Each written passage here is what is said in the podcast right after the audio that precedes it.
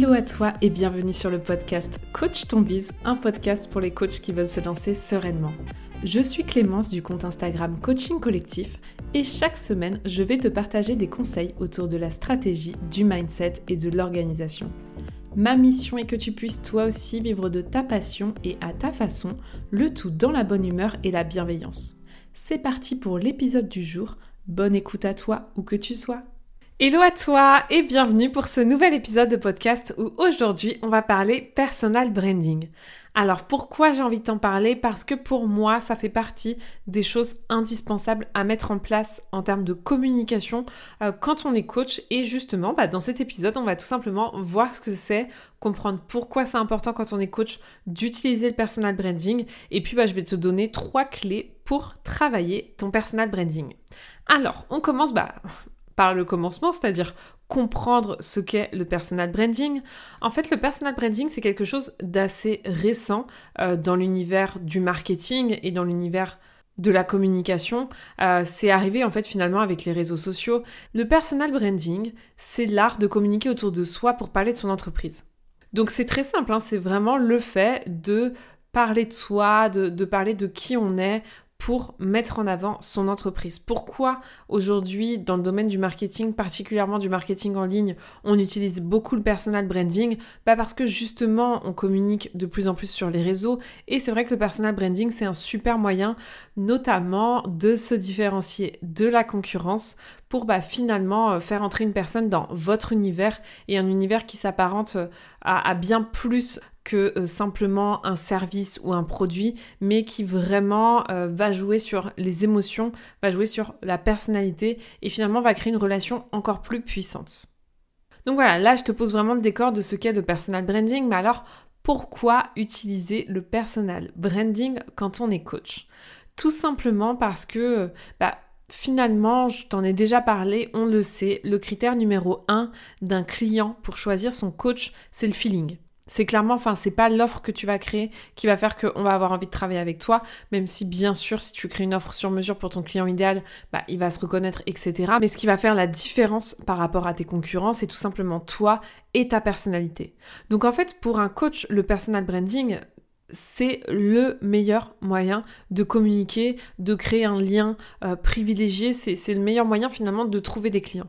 C'est vrai qu'en termes de communication, le fait de communiquer sur soi, le fait de communiquer sur son histoire, sur sa personnalité, sur ses valeurs, bah, c'est un atout particulièrement quand on est coach. Et je suis sûre que si toi tu suis aussi des personnes euh, qui t'inspirent, euh, d'autres coachs peut-être, ou d'autres personnes que tu suis via les réseaux sociaux, bah tu vas te rendre compte si tu regardes bien que tu es aussi sensible à tout ce qui va autour et finalement bah, à toute la communication autour de la personnalité euh, des, personnes que tu suis. Donc si ces dernières années le personal branding prend autant de place, c'est pas par hasard, particulièrement à l'ère où on a envie bah voilà, de se reconnaître dans les personnes qu'on suit, on a envie d'en découvrir plus et on a envie d'authenticité. Donc maintenant, la question à se poser, c'est finalement comment travailler son personal branding. Je pense que la première chose à prendre en compte, à garder en compte, c'est que le meilleur moyen euh, d'avoir un personal branding impactant et qui va te permettre de trouver des clients, c'est de rester authentique. C'est la première clé peu importe euh, ta personnalité, peu importe ton histoire, peu importe le message que tu veux véhiculer, le plus important, c'est vraiment de rester fidèle à qui tu es, de rester fidèle à tes valeurs, de véhiculer ce qui est vraiment important pour toi et de rester authentique à la fois sur le côté positif, mais aussi de partager l'envers du décor, de partager les moments où ça va moins bien, de vraiment en fait montrer entre guillemets que tu es une personne comme les autres, que ça t'arrive aussi d'avoir des moments de down. Euh, c'est quelque chose qu'on voit beaucoup dans le coaching. C'est vrai que on a un peu l'impression que le coach, euh, c'est quelqu'un qui ne souffre jamais, qui résout toujours les problèmes, qui, pour qui tout va bien. On sait évidemment qu'on n'est pas des robots. Et du coup, c'est important de partager ça aussi avec ton client idéal parce qu'il s'identifie énormément à toi. Et qui s'identifie à toi quand tu es au top et que tu donnes plein de conseils, c'est une chose, c'est important. Tu deviens presque un mentor, mais c'est aussi important en fait pour euh, garder justement cette proximité, bah, qui, puisse s'identifier à des moments qui sont plus difficiles pour toi, plus challengeants, et que la personne puisse se dire bah ok, si même mon coach qui euh, pour moi représente la personne qui a dépassé tout ça vit parfois la même problématique que moi, ça me rassure, ça me fait du bien. Je me dis que c'est possible aussi. Enfin, tu vois, je m'en suis rendu compte euh, par rapport à l'épisode de podcast de la semaine dernière qui était sur euh, le bilan du lancement et j'ai reçu énormément, énormément, énormément de retours. D'ailleurs, merci à tous. Merci à tous ceux qui ont pris le temps de me partager votre ressenti par rapport à cet épisode de podcast. Et tous les retours qui sont revenus, c'est euh, bah merci, je me suis reconnue. En fait, c'est vraiment le je me suis reconnu. Et l'objectif avec le personal branding, c'est aussi ça. C'est aussi que la personne, puisse s'identifier à vous et qu'elle puisse se dire, ok, si cette personne-là y est arrivée, je peux y arriver aussi. Et évidemment, bah, elle va pouvoir y arriver en se faisant accompagner en fonction de votre offre et ce que vous avez à apporter à votre audience. Donc la première clé, c'est vraiment de rester authentique. Euh, c'est entre guillemets le plus facile, en même temps le plus dur, parce que authentique, ça veut aussi dire se montrer parfois vulnérable, euh, se, montrer sous des aspects qu'on n'avait pas forcément l'intention de partager.